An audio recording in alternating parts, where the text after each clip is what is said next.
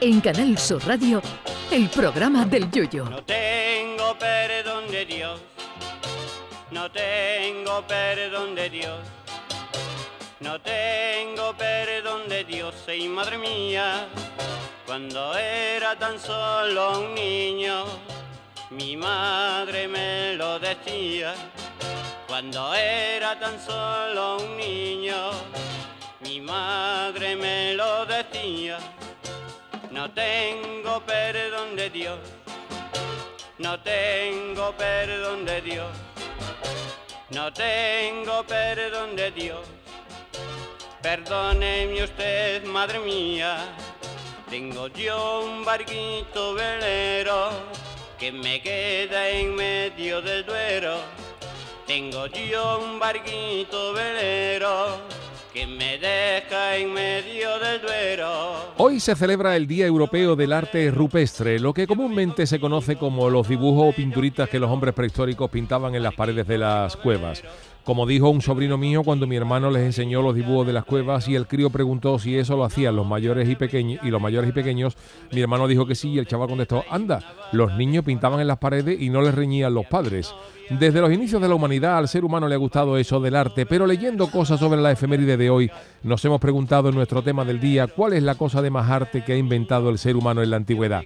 Hay mucha gente que podría pensar que lo mejor que se inventó en tiempos inmemoriales es la cama, ya fuera para dormir o para poner a la pareja mirando a Cuenca, que aunque en aquella época no existía, porque toda Europa y otros continentes eran un solo bloque llamado Pangea.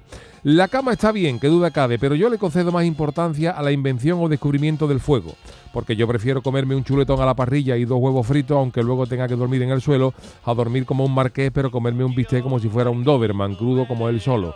Habiéndose inventado el fuego, una cosa muy gorda, lo de echar la carne al fuego para comerla cocinada era cuestión de tiempo, pero eso era más o menos inmediato, echar la carne al fuego y esperar unos minutos. Por eso yo creo que una de las mentes más privilegiadas de la historia fue la del Homo sapiens que inventó el puchero porque hay que ser un genio para pensar que si se llena una olla de agua, se le echa un kilo de garbanzo, un puerro, zanahoria, su costillita de tiranosaurio, su tocino de papada de mamú y su moslito de velociraptor y se pone a cocer durante dos o tres horitas a fuego lento, te sale una cosa para quitarte el sombrero y no le echó su papa nueva porque faltaban todavía muchos años para que Colón la trajera de América. Yo también meto en la bolsa de la genialidad suprema al troglodita al que se le ocurrió meter el lomo en manteca colorada, época gloriosa y fundamental de la prehistoria en la que se pasa del Homo sapiens al Homo metido en manteca, cuyos mayores yacimientos se encuentran seguro cerca de la barca de Vejer.